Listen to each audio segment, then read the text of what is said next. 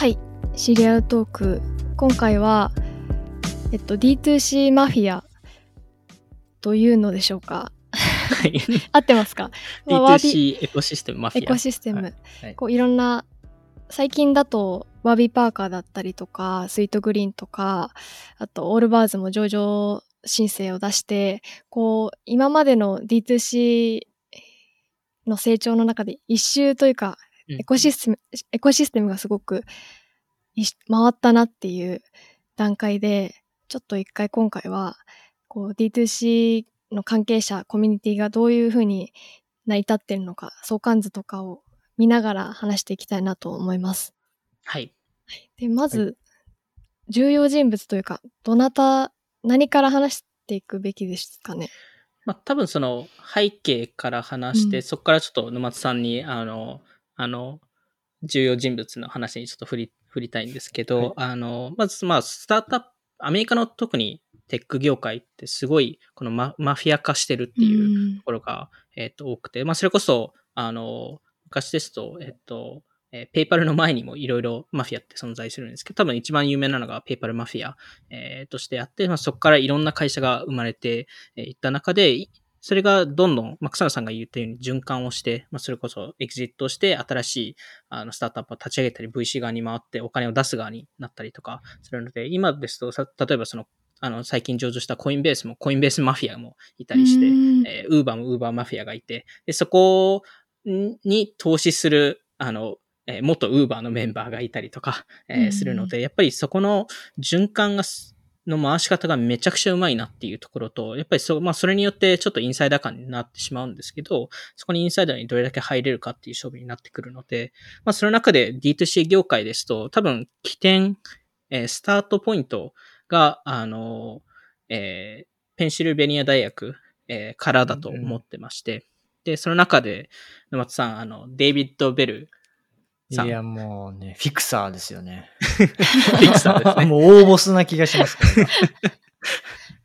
大学の教授ってこと、そうですね。ですよね今はもう教えてないんですけど、あの、えっと、ちょう、多分3、4年ぐらい前に辞めてると思うんですけど。はい MBA の教授ですよね。そうですね。うんあの、はいペンシルベニア大学のウォートンっていう、えっと、ビジネススクールの、えっと、教授ですね。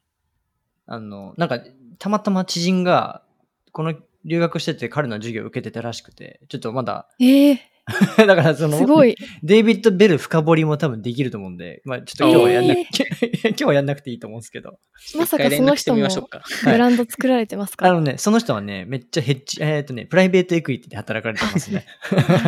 別のプロの道に。はい。ただブランド買収する仕事をしてるんで、あの、すごい授業役に立ったし、めちゃくちゃ面白かったって言ってて、まさかデイビッド・ベル知ってるやつが日本にいると思わなかったって言って受けてる。人がいるとは。すごい。え、日本で有名なんですか？つって言ってたのに。まあでもやっぱ D2C 業界だと、どこかしらの名前が出てくるっていう人だと思ってまして、それこそ投資する、えー側とすると、あの、その、あの株主、株主のリストを見ると、デイビッド・ベルさんってよく載っているので、あの、やっぱりそこは、えーでかいなと思うんですけど、まあ彼でそのウォートンでその授業を教えてるんですけど、いろんな D2C、えーを作りたい人たちが集まってくるようになるんですけど、まあその、そのきっかけとなるのが多分2社、大きく、大きく2社あると思ってまして、1社が、えーっと、まあ当時はダイパーズ .com っていう会社を立ち上げて Amazon に買収されて、その後 Jet.com っていうサービスを作る、えーマーク・ローリーさんですよね。そこに、あの、実際、はいえーデイビッド・ベルさんが投資してまして。で、えっと、まあ、その新世代の、その、えー D2C 業界で言うと、やっぱり一番有名なのがウォービー・パーカーですね。そうですね。あの、なんか、ダイヤパー .com とかも、日本だとね、全然多分知名度ないと思うんですけど、アメリカだと Amazon の、まあ、競合みたいな感じで、はいでで、最終的に Amazon にね、買収されたんですよね。はい。アマゾンがちょっといろんな手を使って、あの、はい価格、価格競争になったりとか、そういそういろいろ、いろいろ、あの、いろいろ大変だったらしいんですけど、あの、買収されました。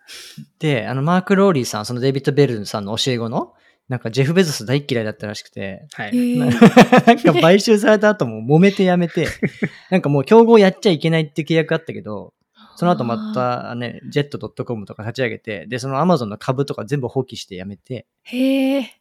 で、そのアマゾンのまた競合である jet.com を立ち上げたっていうのが、まあ、裏歴史としてあって、すごい。すげえ話だで、な。またジェットをはいどっかに買収してましたよね。ジェットが、ウォルマートがジェットウォルマート3000億とかで買収して、まあ一応ウォルマートとしては、それでアマゾンを追撃したいっていうのすごいあったんで、でも、まあジェットさん、あの、マークさんが入ってね、その後、一応アマゾン、ああのウォルマートの EC すごい伸びたんで、うんまあもしかしたらね、それが効いたのかもしれないですし、ローリーさんのやっぱりアマゾン対ジェフ・ベゾスのなんか、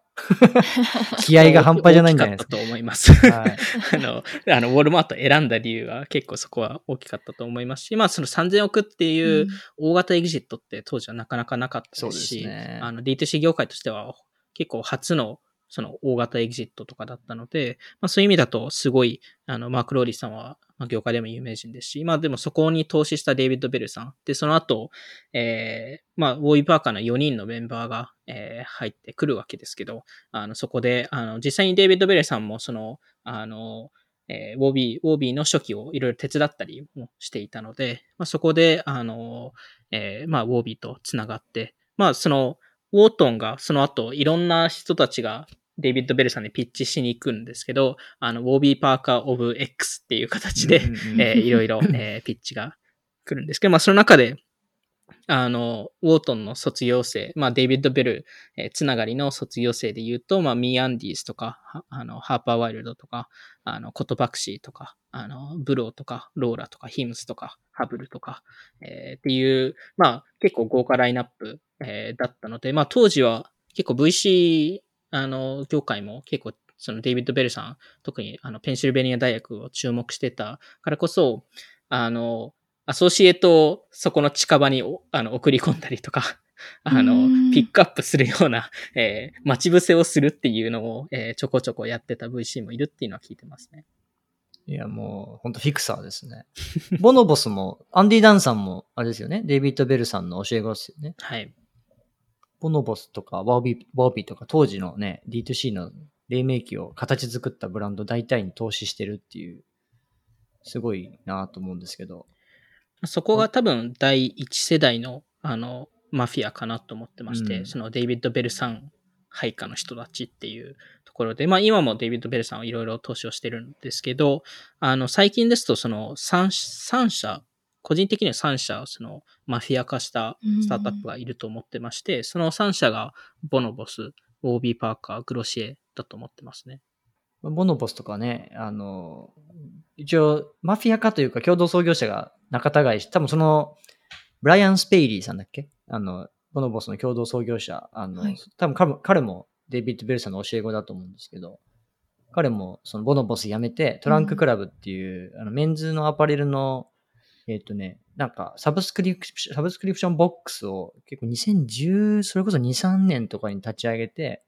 に3年ぐらいして多分 Nordstrom にあの売却したんですけど、まあ、その立ち上げてあのやってたりとか、いや Bonobos からもだから、割とね、いろんなスタートアップが、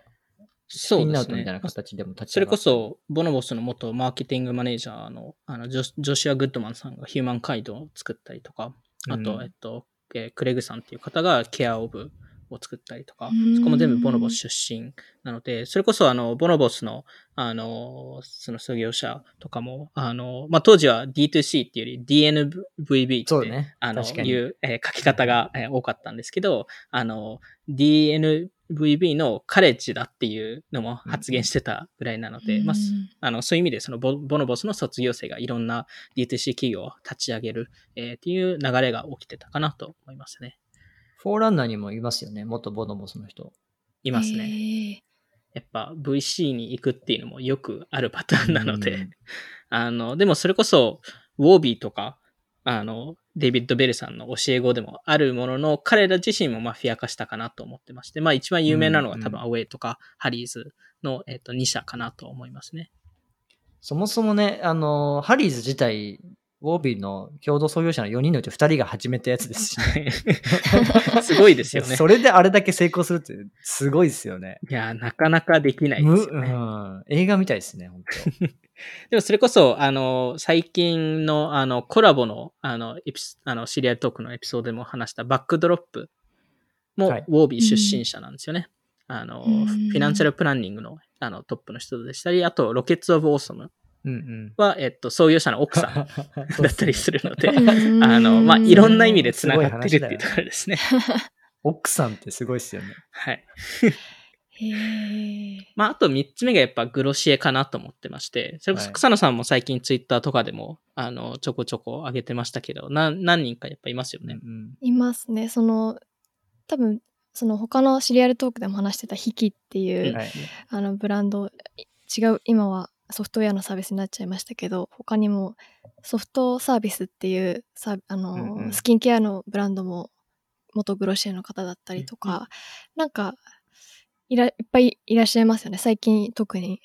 ジアとかもそうじゃない？そうですね。あジアもそうですよね。リテールのトップのメラニーさんが作っていますし、なんかプロダクトの側にいた人たちはやっぱりグロシエの美学みたいなのサービスに全部感じますよね。感じますね写真の撮り方とか。そこはめちゃくちゃ感じますよね。それこそ多分ボノボス、あえっと、グロシエの卒業生が作る会社って全員コミュニティを意識してるっていうところはあるので、うんそれこそジェニーバー、あの、コミュニティソフトウェアの、あの、あの、人、あの、新しく入った人も、あの、元グロシエのコミュニティリードの人だったりもするので、あの、あとはまあ、ハウスとかも、えっ、と、実際に創業メンバーではないですけど、あの、COO として、あの、グロシエの元チーフオブスタッフが入ってたりするので、やっぱり、グロシエから引き抜くっていうのは一ついい手かなっていうところですよね。うん特殊な例があれですかね、グロシエの元、C、CTO と CEO が立ち上げた、まあ、もともと違う名前でしたけど、今、コード、はい。ヘッドヘッドレスコマースのアルファ、ヒキですよね。うんうん。とかはね。なんで、まあ、そこはやっぱり、あの、まあ、それ以外にポットラックっていう会社も、あの、元マーケのリードとデジタルマーケティングのトップが、えっと、作った会社ですし、あのなんで、いろんなやっぱ事例が最近出てきてるかなと思いますね。もう相関図作れないよね。もう複雑すぎて。複雑すぎます。もはやます。昔はね、相関図あったけどさ。はい。もう。今作ると本当大変なことになっちゃうそうだね。あの、矢印が多すぎて、全くわかんなくなるっていうところだと思います。他のスタートアップ D2C のブランドにボードメンバーに他の D2C のメンバーがいるみたいな こともあるあるですもんね。ね確かに、あの、確か草野さんあれでしたよね。オールバーツのボードグロにシエに。グロシエのあのうんうんエミリーさんが入ってたりとかするので、やっぱりお互いそこのインサイダーになってるっていうのはありますね。あと意外と今、オネストカンパニーから、あの、の人たちも増えてるなと思ってまして、それこそ僕も前職で、あの、何社か会ったことあるんですけど、一社、スカイラーっていう、あの、化粧品系の会社でしたり、うんあの、プリマっていう会社でしたり、えっと、ああと、実はオネストカンパニー、あの、創業者二人とも独立して別の、あの、DTC 企業とか作ってるので、ヘローベローとか、エブリシングっていう会社とかも そうなんですけど、なんです。まあ、各会社多分いろいろいると思うんですけど、あの、その中で D2C 企業だけではなくて、まあ、このエコシステムマフィアを支えているメンバーたちっていうと、あの、一つのカテゴリーとすると、デザインエージェンシー、ブランディングエージェンシーが、えっ、と、結構強いかなと思ってまして、あの、それこそ、あの、過去にパターンの話もしましたけど、その人連、うんうんえーとか、あとは、えっと、レッドアントラーとかですね。あの、もう強いかなと思うんですけど、やっぱりそこのインサイダー、インサイダー同士だからこそ、いろんなパスをするのを 実際見かけているので、あの、うんまあ、それこそ、僕もレッドアントラーとあい話したことあるんですけど、そこのチーフビジネスオフィサーの方って元、あの、レレルヒッパー、あの、うんうん VC 業界だと、あの、多分一番 D2C 企業に入れてる会社の、あの、元メンバーで、フォーランナーとも仲いいですし、いろんな会社をパスし合ってるので、なんかそういうのが、あの、結構あるかなと。思いますね。いや、このなんかインサイダー感がすごいよね。すごいです。なんかその日本ともなんかやっぱ違うなってものはスタートアップの創業者でも結構投資をうん頻繁にしてるっていうところがエコシステム回してるなっていうかそのあのアウェイのジェン・ルビオさんとかってもう結構いろんなスタートアップに投資してて、まあ、規模が大きい会社っていうのもあると思うんですけどそこも面白いなと思いますね。いやでも本当おっしゃる通りで、それこそあのハウスのエレナさんとかも、うんうんあの投資したりとかもしてるので、まあうんお互い、あのアメリカですと特に少額投資とかみみんなやるので、あので大体シードラウンドって友達とか家族から集めることが多いんですけど、うんあの VC ではなくて。なのでそこで、あの、業界で仲がいいからこそお互いサポートし合うっていう、やっぱ文化が出来上がってますよね。いや、その助け合いみたいな感じですよね、ほんとね。はい。なんか、そういう、そういう投資がなんかすごく多くて、まあ我々もね、投資検討とかすると、株主のリストとか見るとね、もうすっごい仲間内でやってんだな、みたいな。でもそういう意味でこう若い起業家の人をこうコミュニティに入れるというか、うんその人たちも入れるから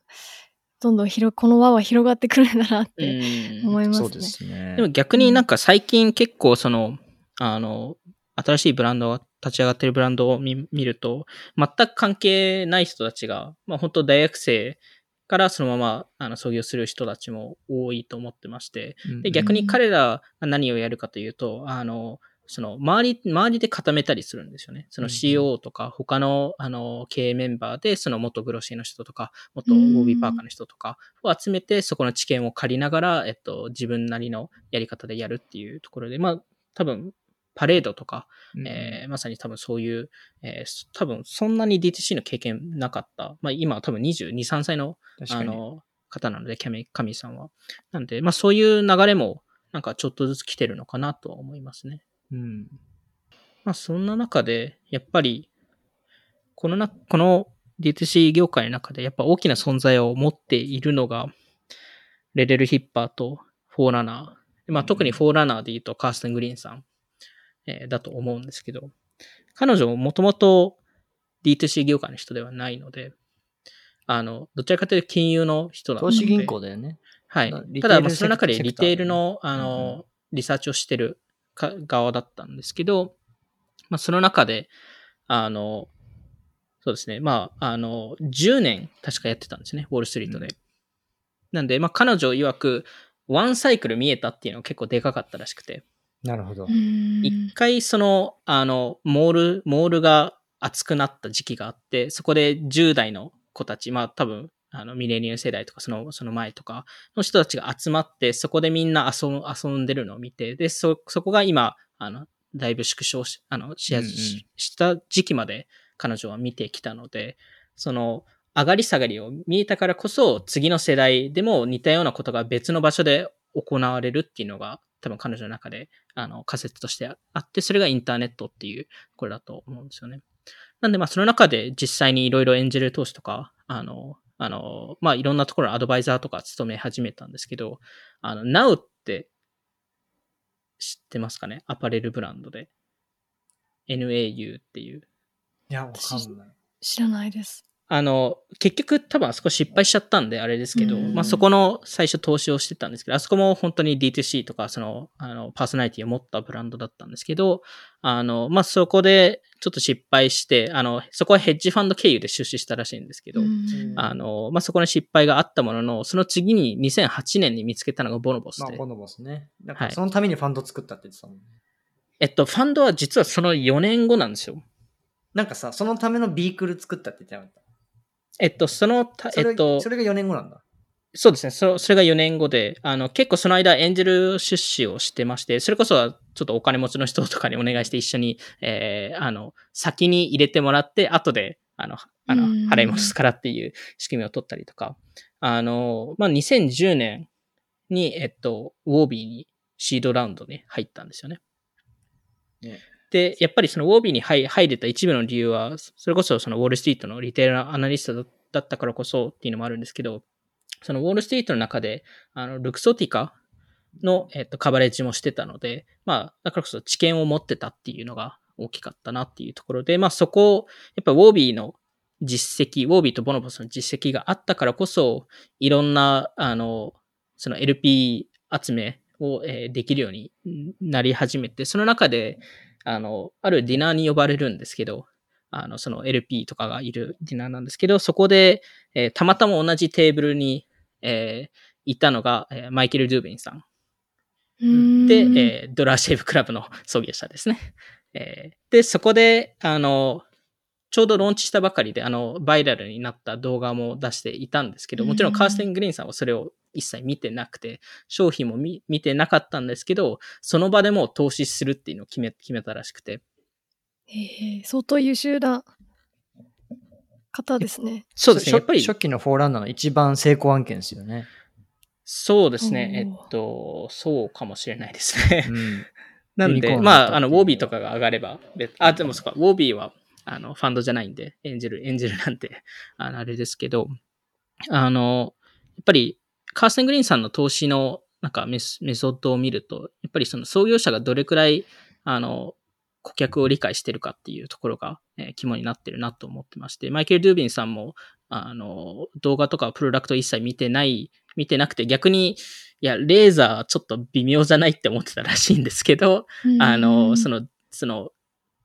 ミレニアル男子を理解してるのはマイケルさんだと、えー確信を持って投資したらしくて、グロシーも全く同じで、あの、エミリー・ワイスさんが、えーあの、これを実際に、あの、カーステン・グリーンさん自身も言ってたんですけど、エミリーさんは、その顧客が欲しいものを3日前に分かると。いう話をしてたぐらい、やっぱりその理解度が高かったっていうのが、えー大きかったなっていうところと、まあ、それこそ、あの、いろんな、あの、アドバイザーとか、いろんな、あの、投資をしてる中で、あの、マーク・マシマシンターさんかな？えーともあったんですけど、彼は、あの、ネイバーフッドグッズの、えっ、と、創業者、えーなんですけど、まあ、そこも、あの、結局、アイデアはすごい良かったんですけど、あの、で、その場でもうカーステン・グリーンさんはリード投資、投資したいって言ったんですけど、まだコンセプトベースで、あはの、一、人だと無理なんじゃないっていうのを伝えて、そこでうん、そのマークさんが実際にく共同創業者を探しに行って、そこで、えー投資したっていう話ですね。なんか、その、結構その、D2C 界隈って、女性がいろんな側面でなんか活躍してるイメージはあって、まあ、ま、まさにそのファウンダーの女性比率ってすごく高いじゃないですか。我々の投資先も、なんかもうほぼ女性なんじゃないかぐらいの我々は結構、女性比率高いです起業よね。家が多いですね。なんかやっぱ物に対する感性とかがね、高かったりとか。で、逆に言うとそれ、そこを理解する VC もね、そのカーステンさんみたいな女性が活躍されてたりとか、前なんかフォーランナーのオフィス行った時、なんか女性しかいなかったんで、うん。こ4、5年ぐらい前ですかね。まあ、そういう意味でなんか、すごい、なんていうの、他のスタートアップ界隈と比べてもなんか全然違う雰囲気があって個人的には好きなんですけど。確かに。確かに。まあでもそれこそマベロンとかも、ナタ,ナ、うんナタリーさんとかもすごい、あの、有名になってきてますしあの、ど、あの、えっ、と、ドールスキルズとかに投資してる方ですね。えっ、と、あとまあ、あの、ライトスピードだとニコール・クイーンさんとかうんうん。も、あの、えーそれこそオネストカンパニーとかに投資してた担当者ですけど、やっぱそこら辺は、あの、女性の方々も結構強いなと思うんですけど、逆になんか、お二人の中で、その、まあ、アメリカのその D2C マフィア、D2C エコシステムの中で、なんか注目してる人、えー、特になんか情報発信してる人とかって、なんかいますかね？いや、まあ、だから情報発信全然してないんですけど、あの、前からちょっと俺が推してるのは、あのカカール・ベップリさんっていう、おおあの、多分ね、超無名なんですけど、えーどなたですか？全然知らなかったです。あの、なんか、やったらその、ししなんかその D2C ブランドにエンジェル投資で名前が入ってる人がいて、で調べたらうん、あももっと Bain Ca、元 Bain Capital だか、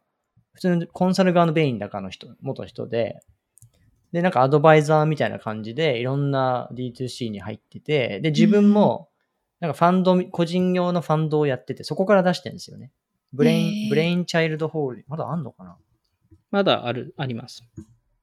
で、で、今自分自身もなんか、あの、D、あの、なんかね、D2C じゃなくて、ちょっとヘルスケア系の会社ですよね。もうハードウェアやってて。でも、沼田さんが好きな Arrivals とか。あ、そうそうそうそう。 Brainchild で、インキュベーションもやってるんですよ。で、それが Arrivals っていうブランドで、自分すごい好きで。だから、もうなんか連絡したら、普通に会い会いに行けてて、オフィス来なよみたいな感じになって、あの。その、 Arrivals の新しいコレクション見せてもらったりとかしたんですけど、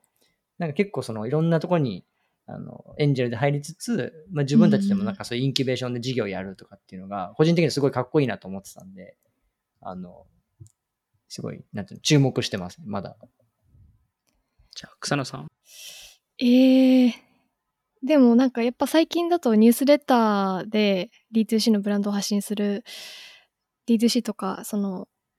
そのトレンドを発信してる人が多いので、うんそのまあお二人も読んでると思うんですけどエミリー・シンガーさんとか、なんかそういう方が注目のブランドとかっていうのを毎週送ってくれたりしとかその、まあ、ブランドも多分その人に集まると思うのでなんかそういう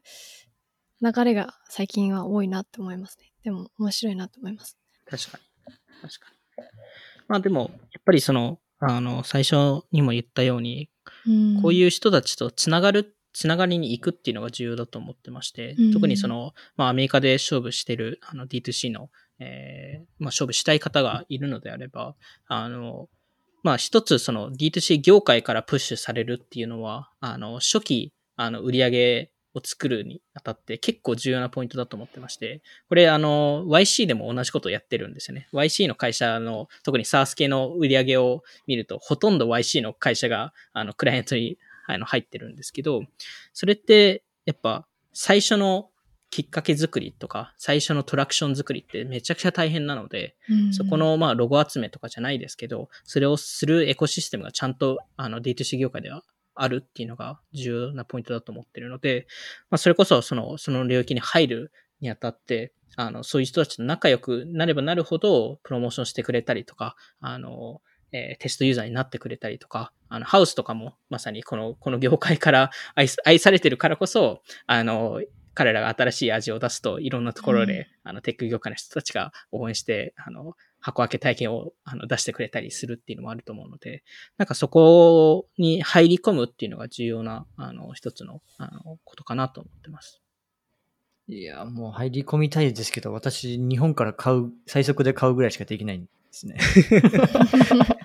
では、やっぱり積極的にコミュニケーションを取りに行くっていうのが、まあ、それこそ沼津さんも、あの、ニューヨークにいた時、それって積極的にやってたと思うのでい、やすごいですよ。GNA のオフィスに行けたりとか、なかなか日本人でフォーランナーのオフィス行ったことある人、キャスキいないと思いますャスパーのオフィスも行きましたからね。あの、ただ、ただそれ以上のなんかつながりないんで、まあでもそ、そ、そこ、まずそ、そこのきっかけ作りからっていうはいところで、そこで、まあ、どれだけ密に連絡取れるかっていう話で、まあ、それもそれで大変だと思うんですけど、はいでも日本でも同じことだと思うので、あの、なので、まあそこをアメリカでも同様に、あの、恐れずに動くっていうのが重要かなと思います。頑張ります。頑張りますはいじゃあ今回はこんなところでありがとうございました